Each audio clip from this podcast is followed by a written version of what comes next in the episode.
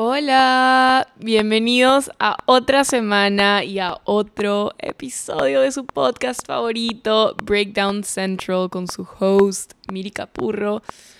Así como así, ya estamos en mayo del 2022. Literalmente siento que ayer fue año nuevo. en verdad, no, no, entiendo qué está pasando. No entiendo por qué está pasando tan rápido todo. Se está pasando demasiado rápido el año. And it's fucking scary. Pero por otro lado también ya quiero que acabe el año, así acabo la universidad, and I'm free like a bird.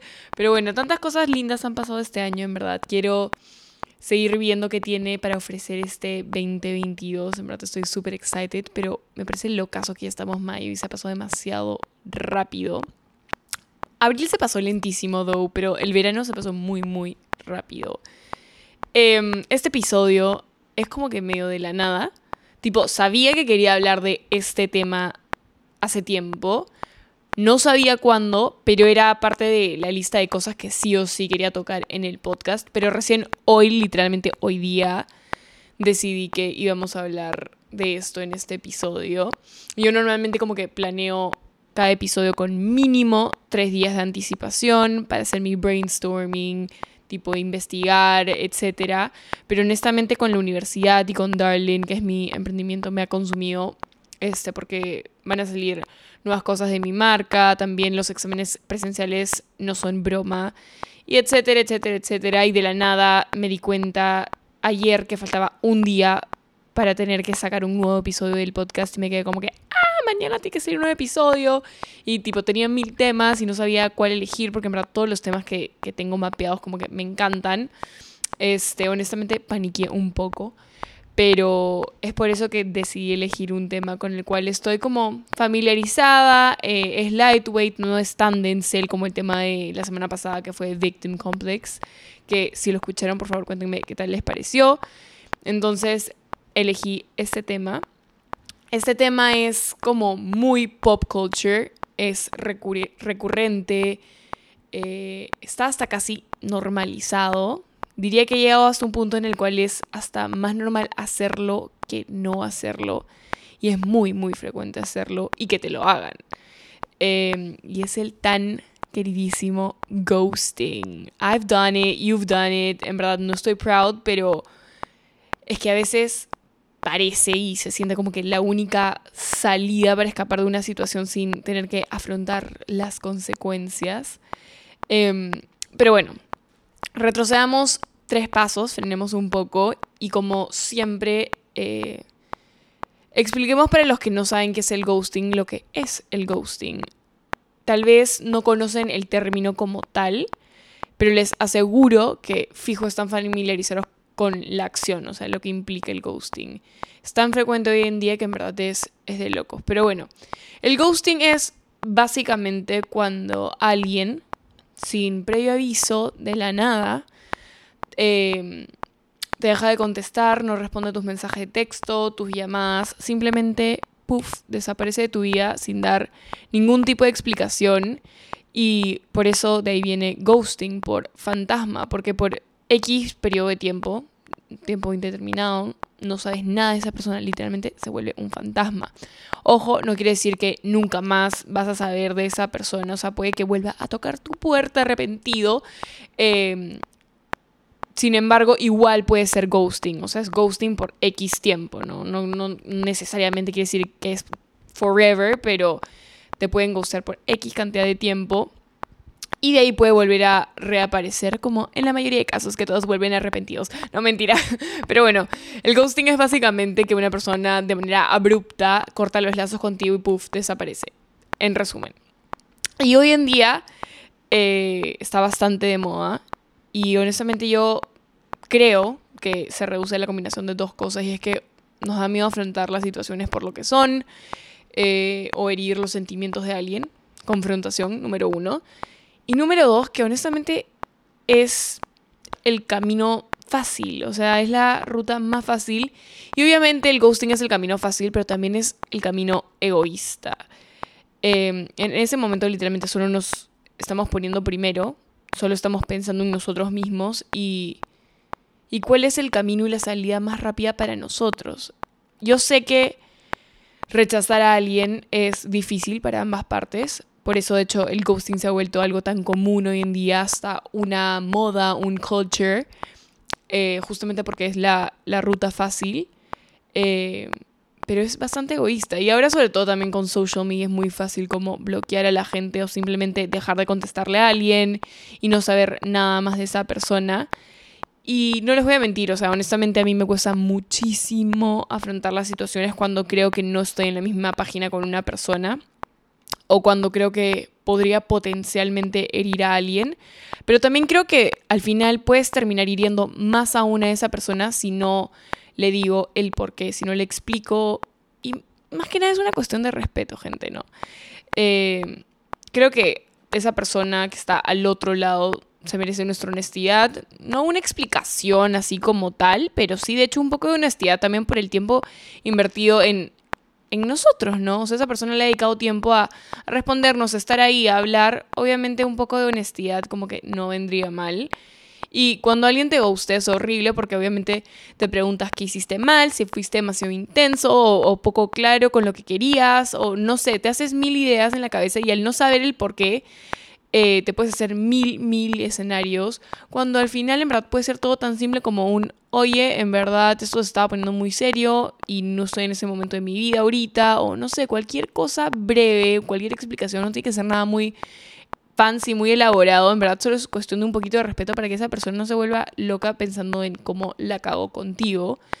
Y yo sé que tal vez me pueden decir, Miri, yo he ghosteado hoy demasiado fresh. Tipo, esa persona nunca me dijo nada y la volví a ver y demasiado tranqui. Es que, bebé, o sea, ¿qué te va a decir la pobre criatura? ¿La ghosteaste? ¿Lo ghosteaste? Tipo, ¿acaso te va a decir, oye, me ghosteaste? Probablemente no te va a decir nada. Obviamente quedó traumatizado porque todos los escenarios que se han hecho en su cabeza de por qué lo ghosteaste, obviamente no te va a decir nada. Y te puedo prometer que esa persona sí se cuestionó demasiado el por qué hasta que, bueno, obviamente te superó. Así que, si es que no les dijo nada, probablemente no les dijo nada porque se moría de la vergüenza, pero fijo, sí lo pensó.